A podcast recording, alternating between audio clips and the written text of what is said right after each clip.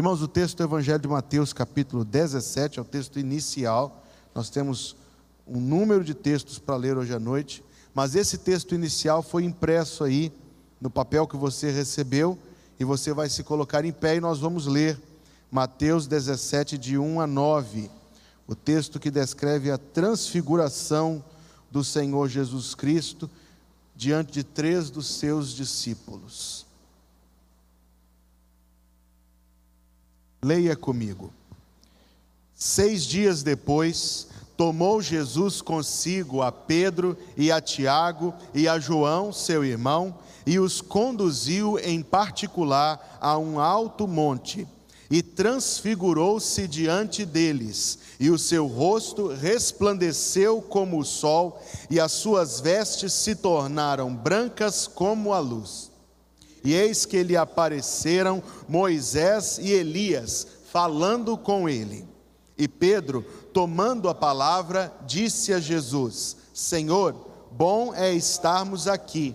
Se queres, façamos aqui três tabernáculos: um para ti, um para Moisés e um para Elias. E estando ele ainda a falar, eis que uma nuvem luminosa os cobriu e da nuvem saiu uma voz que dizia: Este é o meu amado filho, em quem me comprazo, escutai-o. E os discípulos, ouvindo isto, caíram sobre os seus rostos e tiveram medo. medo. E aproximando-se Jesus, tocou-lhes e disse-lhes: Levantai-vos e não tenhais medo. E erguendo eles os olhos, ninguém viram senão unicamente a Jesus. E descendo eles do monte, Jesus lhes ordenou, dizendo: A ninguém conteis a visão, até que o filho do homem seja ressuscitado dentre os mortos. E o povo de Deus diz: Amém. Pode tomar seu assento.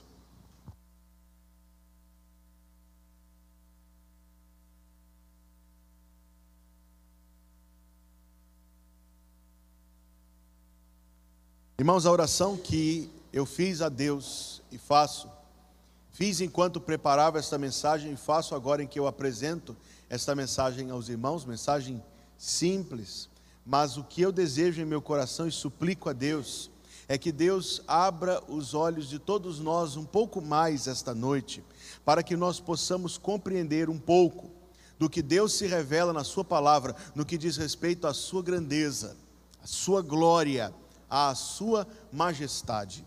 Seria, na verdade, algo trágico nós tratarmos deste assunto e termos tais vislumbres da imensa glória de Deus e, no entanto, apreciarmos estas verdades nos tons mais monótonos e sonolentos da nossa mente.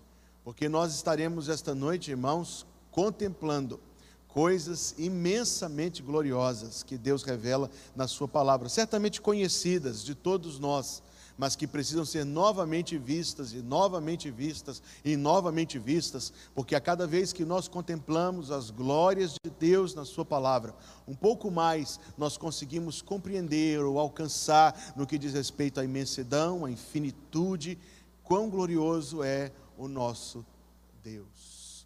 Por isso, o título da mensagem dessa noite foi esse: Bem maior.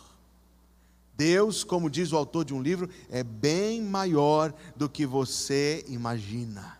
Deus é bem maior, irmãos, do que nossa concepção por vezes o alcança. Para nos ajudar a iniciar isto, um contraste humano. Talvez você tenha visto alguma reportagem nos últimos dias, eu vi várias, mas porque eu gosto desse tipo de assunto. Talvez você tenha visto alguma reportagem a respeito do jubileu da Rainha Elizabeth nesse último fim de semana. Você viu alguma coisa? Ela comemorou 70 anos que ela ascendeu ao trono. Abre parêntese, são muitos anos.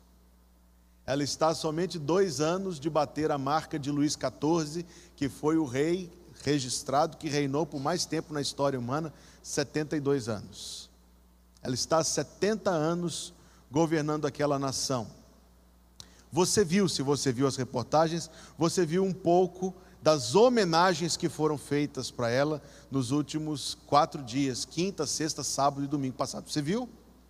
Um pouco? Os desfiles militares, as salvas de canhões, as acrobacias aéreas e as centenas de milhares de pessoas aclamando a sua monarca, que, humanamente falando, é apenas uma senhorinha pequenininha, bem velhinha, mas que estava cercada de algo muito maior do que ela, porque é a própria história que ela escreveu com a sua vida. Quando nós vemos estas cenas, e as cenas do último fim de semana foram realmente impressionantes, nós conseguimos entender um pouco do que significa a palavra majestade. E nós vamos ver essa palavra sendo usada na Bíblia a respeito do nosso Deus, numa escala infinitamente maior em proporção do que aquilo que um ser humano pode alcançar. Quando nós vemos toda essa aclamação, quando nós vemos essa celebração e estas homenagens, homenagens elevadas, homenagens impressionantes, nós estamos conseguindo, irmãos, perceber o que é a palavra, o que significa a palavra majestade. Afinal, esse é o título dela. Se ela estivesse aqui entre nós, nós a chamaríamos de Sua Majestade. E esta própria palavra significa tudo isto, significa toda essa imensidão. Quanto mais, quanto mais aplicada a Deus, como nós veremos na palavra, Deus sendo apresentado como um Deus majestoso. Alguns versículos para a gente perceber esta verdade. Salmo número 93. Salmo de número 93.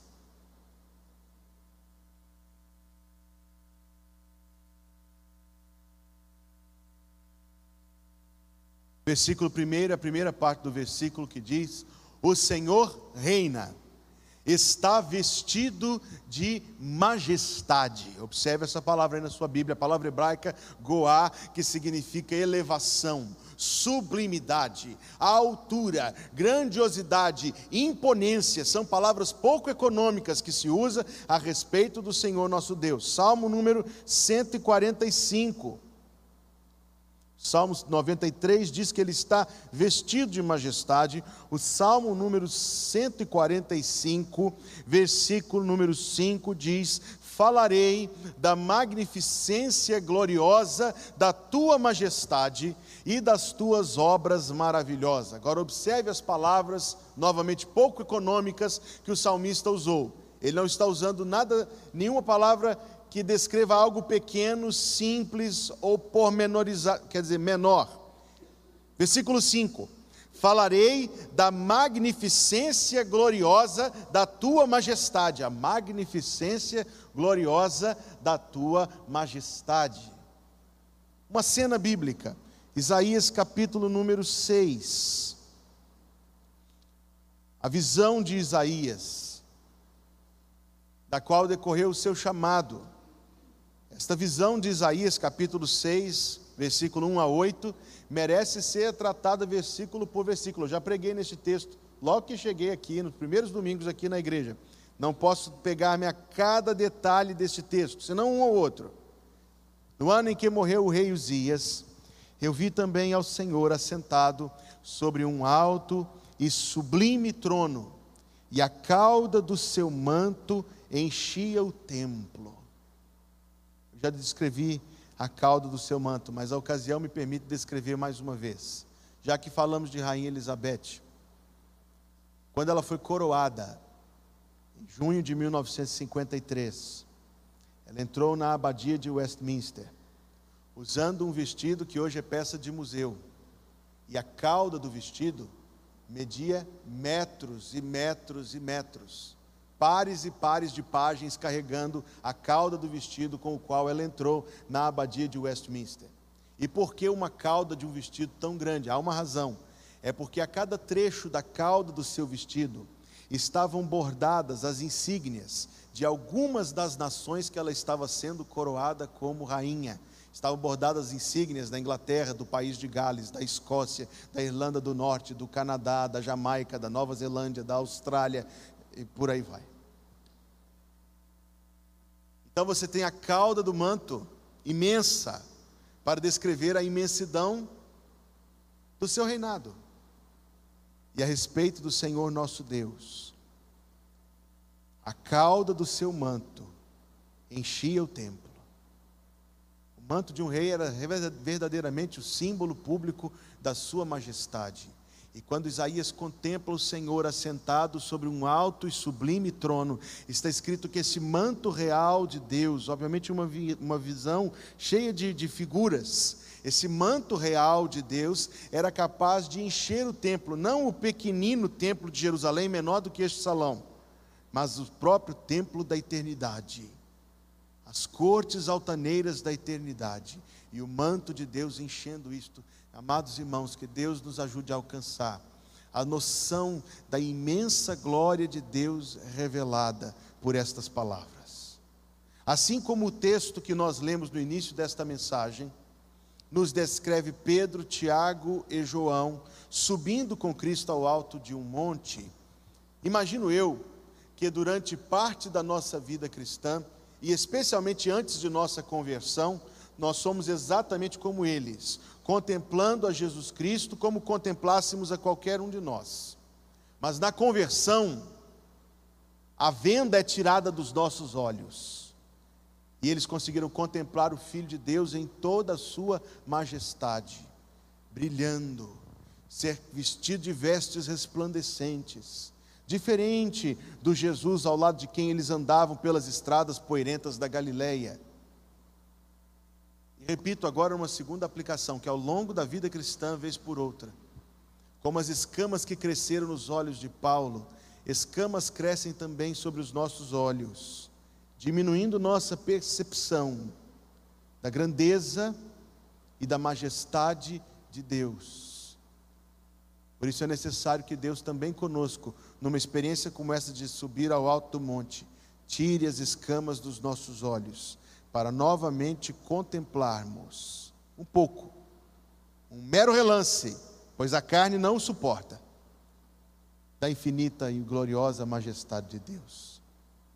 40 anos depois de ter subido ao monte com Jesus, Pedro ainda escrevia e ainda retinha na memória as cenas impressionantes que ali viu e viveu, como ele escreve na sua segunda carta, capítulo 1, versículo 16. Segunda carta de Pedro, capítulo 1, versículo número 16.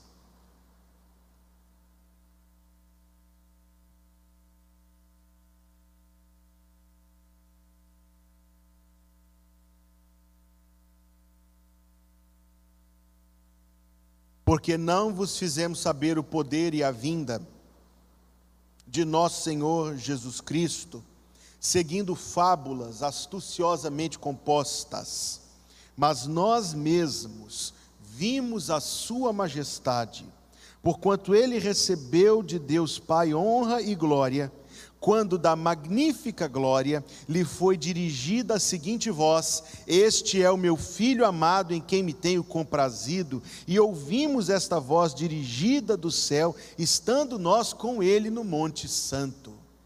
Veja Pedro, 40 anos depois, se lembrando do que viveu tendo subido aquele monte com Jesus. E ele descreve, estava vivo na sua memória, estava vivo na sua reflexão, no seu coração. Ele diz: Nós ouvimos a voz, dirigida da magnífica glória, que expressão linda ele usa.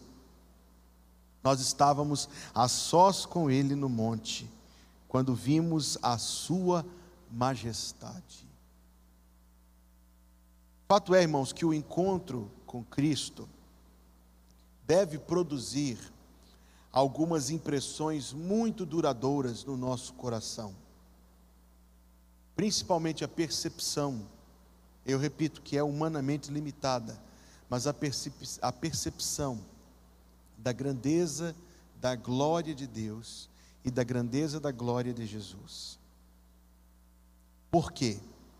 Quando a nossa percepção dessas coisas diminui, duas coisas inevitavelmente acontecem. A primeira, a sua fé é abalada. E qualquer provação vai te derrubar. Porque você perdeu do seu coração a base a âncora, a firmeza, o solo firme sobre o qual se apoiar, que é a certeza de quem é o Deus a quem você serve. Quando você se afasta dessas coisas e quando elas diminuem a sua compreensão, a sua fé se tornará uma fé abalada, frágil, incapaz de resistir a qualquer golpe, que é da natureza humana, que é do mundo, que é de Satanás. A fé se torna frágil quando nós perdemos a percepção da glória de Deus e a adoração se torna pobre e fria. Porque nós teremos perdido de vista o grande tema da adoração. A que cada cristão consulte o seu próprio coração no que diz respeito a essas duas coisas. No que diz respeito, irmãos, à firmeza da nossa fé a forma como nós conseguimos, e só pelo auxílio de Deus conseguimos, atravessar provações, dificuldades que se levantam, tentações que nos atacam, é, dúvidas que nos acossam, preocupações que nos assediam, como nós conseguimos viver essas coisas próprias de viver nesse mundo, próprias de viver nessa carne, sem, no entanto, perdermos o todo da nossa paz, sem sermos lançados por completo no chão, sem sermos desestabilizados. Não seremos, se retivermos em nosso coração as imagens necessárias, a lembrança viva da grandeza, da glória do nosso Deus. A que cada cristão consulte a temperatura da sua adoração. Temperatura, e eu estou falando aqui, obviamente, de forma muito, muito informal, mas a veracidade, a genuinidade, a autenticidade da forma como você se levanta da sua cadeira para cantar louvores aos ouvidos de Deus não quer dizer necessariamente que você se emociona com as canções. É próprio da música atiçar as nossas emoções. Os incrédulos que visitam a igreja ocasionalmente se emocionam muito quando cantam e permanecem debaixo da sentença de morte, porque ainda não são convertidos. Não estamos falando de emoções. Estamos falando de uma adoração inteligente e verdadeira, em que as suas palavras, verdadeiramente pela fé, estão se dirigindo aos ouvidos de Deus. Irmãos, se a nossa adoração está empobrecida, é porque perdemos de vista a imensidão da grandeza, da glória de Deus e precisamos muito, muito, muito que Deus nos dê um novo olhar para esta imensa glória e para essa infinita grandeza. Não se trata de questão de repertório, nem de estilo musical. Não se trata de nenhuma questão desta categoria. Trata-se a adoração depende de um único elemento: a comunhão daquele que adora com o Deus que é adorado. O que me faz lembrar, permita-me prosseguir nesse ponto só mais um pouco. Uma vez que eu fui pregar numa conferência de adoração, e passei alguns dias pregando numa conferência de adoração, uma experiência muito interessante, principalmente quando eu disse aos presentes que é impossível absolutamente impossível que a sua adoração a Deus via cânticos seja mais excelente que a sua adoração a Deus via oração. Ninguém canta melhor do que ora. Porque, irmãos, a expressão mais autêntica da nossa vida com Deus é o nosso particular com Deus. É o nosso a sós com Deus. Os cânticos, como eu disse isto, incrédulos podem cantar. Mas a oração entra no teu quarto, fecha a tua porta, ora teu pai que está em secreto, teu pai que vem em secreto te recompensará. É algo de pertença exclusiva dos regenerados. E falando sobre adoração, eu poderia falar sobre qualquer outra coisa, Você não faz nada para Deus superior ao nível das suas orações. Não pense que você dá aulas melhor do que ora, porque você está enganando a si mesmo. Não pense que você serve melhor do que ora, porque você está enganando a si mesmo. Não pense que você prega melhor do que ora, porque tudo, absolutamente tudo, da nossa vida cristã está ligado diretamente à nossa vida de oração na presença de Deus. Vida de oração pobre, pregação pobre, aula pobre, adoração pobre, contribuição pobre. Vida de oração forte, e tudo será forte e frutífero. Nada nos motiva mais a orar, irmãos, do que a percepção da glória de Deus. Não pense que é a dificuldade que te faz orar. Não pense que é a ansiedade que te faz orar. Porque não faz. O que nos faz orar é a percepção da glória de Deus. É a lembrança viva de que o nosso Deus é um Deus exaltado, eterno, santo, vestido de luz, infinitamente glorioso, sublime. Quanto mais nós retivermos estas verdades, irmãos, vivas em nossa mente e nosso coração, mais impelidos a adorá-lo nós seremos, mais movidos a nos agarrar a Ele, nós seremos. E, consequentemente, nossa adoração será uma adoração autêntica. E, consequentemente, nossa fé será uma fé resistente.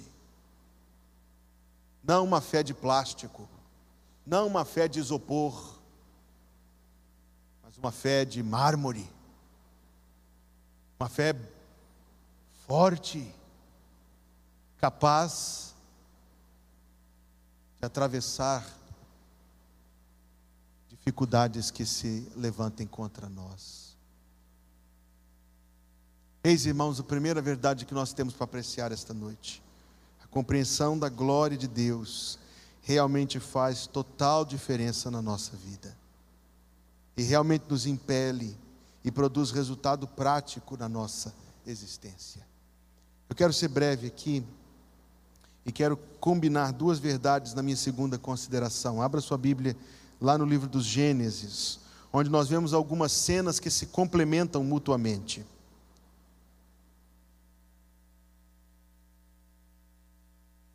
Cenas que se complementam mutuamente. Porque, muito embora a Bíblia descreva o Senhor nosso Deus como um Deus majestoso, em nenhum lugar o descreve como um Deus distante, como um Deus impassível, como um Deus removido de nós e que conosco eh, e que por nós não nutre afetos. Quando nós olhamos as ações divinas reveladas no primeiro livro da Bíblia, nós encontramos a junção de duas verdades. E existem, amados, convém tocar nisto aqui, existem verdades que Deus uniu. E o que Deus uniu não separe o homem. Deus uniu a soberania divina, que determina todas as coisas, à responsabilidade humana, que faz com que o homem seja responsável por aquilo que faz. Talvez haja pontos entre essas duas verdades que nós não entendemos onde elas se unem. E eu digo para os meus irmãos que desisti de procurar isto. Eu aceito que Deus uniu estas duas coisas e o que Deus uniu não o separe o homem. Deus uniu também no que diz respeito à sua glória, à sua majestade, algo tão elevado, mas que não está separado de uma outra verdade, a de que Deus é próximo, presente e profundamente interessado em cada um de nós. E quando nós conseguimos contemplar essas duas coisas, uma sem eliminar a outra, nós damos um passo na direção de conhecer quem é o verdadeiro Deus. Veja que em Gênesis 1, versículo número 26, nos é dado acesso aos pensamentos do coração de Deus, quando ele diz: façamos o homem a nossa imagem, conforme a nossa semelhança. Deus nos dá acesso aos pensamentos do seu coração, não só neste versículo, como em toda a Bíblia Sagrada. Deus nos dá acesso à sua mente, Deus nos dá acesso ao seu coração. Deus o faz isso, amados, porque é um Deus próximo e pessoal de cada um de nós. Há inúmeros versículos, eu quero citar somente dois. Gênesis capítulo 6.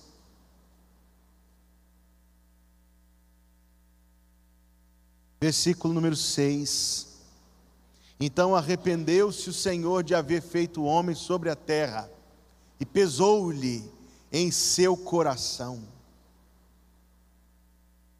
Alguém se prende no fato de Deus, da, da, Bíblia dizer que Deus se arrependeu, quando o outro versículo diz que Deus não é homem para que se arrependa. Muito bem, a resposta é simples. Isto é uma figura de linguagem do ponto de vista humano, atribuindo a Deus aquilo que é próprio do homem. Em outra ocasião, eu entro nisso com mais detalhes.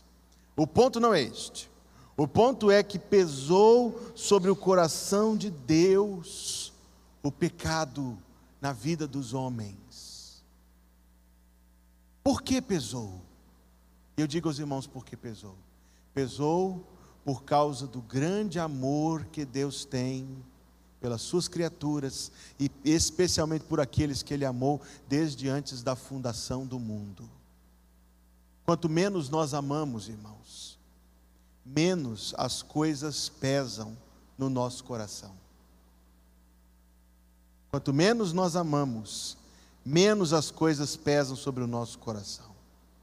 Nosso interesse é pontual, momentâneo e fugidio, isto é, passageiro. Passa rapidamente. Mas quando algo realmente dirige a algo que nós amamos, então pesa sobre o nosso coração. Provo isto, que é uma experiência que eu já vivi e que você também viveu.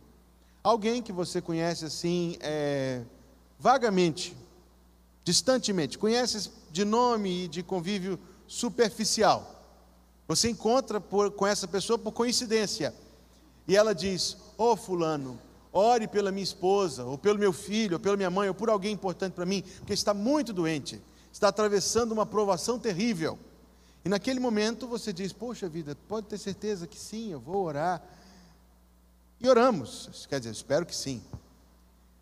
Mas oramos uma vez, duas talvez. Espero não estar sendo assim muito rasgado na minha fala, mas é a verdade. Mas se a enfermidade for com a sua mãe, ou com a sua esposa, ou com o seu filho, o peso no seu coração é muito diferente, não é verdade? Muito diferente. E a intensidade e o número das suas orações também é muito diferente proporcional ao amor, Deus contempla a humanidade toda, desfigurada pela transgressão, e isto pesou sobre o coração de Deus. E é a prova de que esse majestoso Deus, de imensa e infinita glória, no entanto, tem em seu coração uma profunda sensibilidade para cada um de nós, irmão até para com aqueles que o rejeitam, até para com aqueles que o desonram, até para com aqueles que o afrontam. Pois ele faz o sol levantar todos os dias, disse o Senhor Jesus, e manda a chuva sobre justos e injustos, e dá de comer a todos, até para com aqueles que o desonram. O coração de Deus é profundamente sensível. Então, meus amados irmãos, vamos a um outro texto que nos dá uma noção da posição humana diante da grandeza de Deus. E coincidentemente não foi planejado, eu fui preparar esse estudo na segunda-feira, mas é o mesmo texto que eu preguei domingo à noite. Então volte a Isaías capítulo 40 E digo aos irmãos de coração que não foi planejado, senão por Deus, esta coincidência. Mas veja o, o texto eloquente, sem sombra de dúvida, é um dos capítulos mais impressionantes da Bíblia Sagrada, esse capítulo 40 do livro do profeta Isaías. Eu não vou entrar muito no contexto, até porque eu imagino que esteja muito vivo na sua memória, uma vez que eu falei disso apenas três dias atrás. Ou oh, expectativa. Mas vamos ao, ao, ao texto direto, em que no versículo 12 Deus diz o seguinte: Quem mediu na concha de sua mão as águas, e tomou a medida dos céus aos palmos, e recolheu numa medida o pó da terra, e pesou os montes com peso e os outeiros em balanças. Você está familiarizado com a Escritura e percebe que o argumento é semelhante ao argumento que Deus usa em diálogo com Jó, a partir do capítulo 38 em diante. O povo a quem essas palavras se dirigem está vivendo uma situação igualmente terrível. E Deus usa de um argumento com eles que usa comigo e contigo também, meu irmão. Deus diz o seguinte: Hugo, antes de você tentar entender por que é que eu faço o que eu estou fazendo? Antes de você tentar entender quais são os meus planos a respeito desta provação, ou desta enfermidade, ou desta injustiça, ou desta dor, ou desta perda, antes de você, Deus diz: espera aí, antes de você me questionar, Antes de você levantar protestos contra a minha bondade, contra a minha sabedoria, contra o meu poder, contra mim, Deus diz o seguinte: compare a sua inteligência com a minha. Você quer aceitar o desafio? Eu não quero. Deus diz: olhe, olhe as águas. Quando eu morava em Minas Gerais, esse versículo significava uma coisa para mim, mas agora significa muito mais. Eu não estou pensando em água de rio, nem de açude, estou pensando no mar. Deus diz: olha, olha o que eu fiz consegue fazer igual? Você consegue imaginar isso aqui? Você consegue calcular? Você consegue entender isso aqui? Eu digo para Deus: Não, Senhor, não consigo. Mas por outro lado, aqui tem menos montanhas do que lá, porque na outra parte do versículo ele fala das montanhas. Ele diz: Você já pesou as montanhas?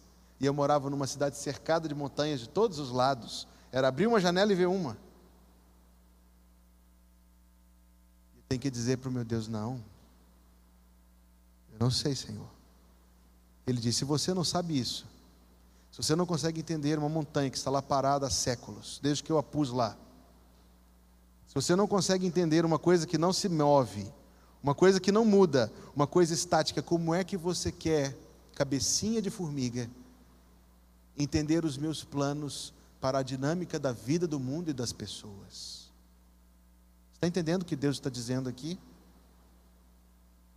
Versículo número 15: Eis que as nações são consideradas por Ele como a gota de um balde. É impressionante isso. A gasolina subiu, não subiu? Subiu para você também ou foi só para mim? Aí você pergunta, por que, que a gasolina subiu? E alguém diz, porque a Rússia invadiu a Ucrânia. E eu não consigo entender. Não dá para entender. Mas a ligação entre as duas coisas não é direta. E nós temos medo das nações. Porque o que eles fazem lá, o que a Rússia faz lá, está apertando a nossa, nosso mês aqui. Mas o texto diz que as nações, com seus exércitos, com sua política, com seu poder, com seus tesouros, são consideradas por Deus a gota de um balde. E o pó que sobe das balanças, nada não faz diferença nenhuma para Deus. Versículo número 22. Ele está sentado sobre o círculo da terra, e os seus moradores são considerados para ele como gafanhotos. Gafanhotos, bichinhos, bichinhos assim que não incomodam, bichinhos absolutamente minúsculos. Você já matou um gafanhoto na sua vida, não já? Aqueles bem pequeninos. E esse mundo de 7 bilhões e não sei quantos milhões de pessoas, aos olhos de Deus são gafanhotos, são nada, pequena coisa. Versículo número 23. Deus reduz a nada os príncipes e torna em coisa vã os juízes da terra, os homens poderosos, são reduzidos por Deus a nada. Só mais um, irmãos, versículo número 26. Levantai os olhos ao alto e vede quem criou estas coisas. Ele está falando das estrelas. Foi aquele que faz sair o exército delas segundo o seu número e chama todas pelos seus nomes, por causa da grandeza das suas forças e por quanto é forte em poder nenhuma delas faltará. Você sabe quantas estrelas existem? Você sabe quantas estrelas existem? Eu joguei rapidinho no Google. Não sei se a resposta está certa. A resposta de Google, viu, meus amados irmãos? O Google me disse que existem 200 bilhões de trilhões de estrelas. 200 bilhões de trilhões de estrelas. Eu não consigo nem imaginar nem quantos zeros isso são. Exceto que isso me diz que esse Deus, escute bem o que eu quero dizer aqui. Exceto que a Bíblia me revela que esse Deus que comanda esta imensidão é o mesmo Deus que se entristece pelo pecado na minha vida e isso lhe pesa o coração. E o texto me diz que o mesmo Deus que provê o pão na minha mesa todos os dias é o governador absoluto de toda essa imensidão de criação.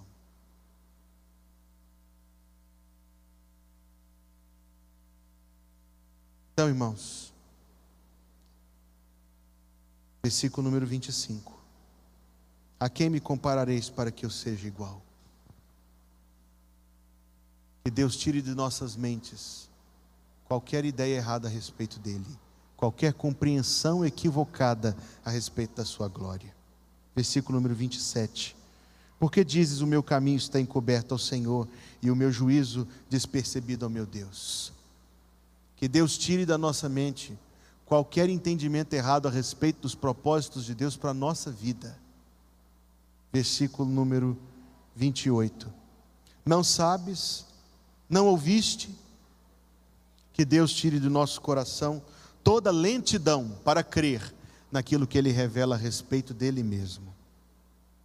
Que em nome de Jesus, irmãos, não sejamos como Pedro, Tiago e João antes de subir o monte, mas como Pedro, Tiago e João depois de descer do monte, tendo em nosso coração a visão da glória e da majestade do Senhor Jesus Cristo.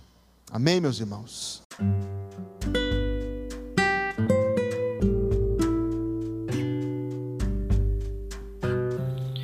Obrigada por estar conosco. Volte sempre. A Igreja Batista Plenitude tem sempre uma mensagem de Deus para você.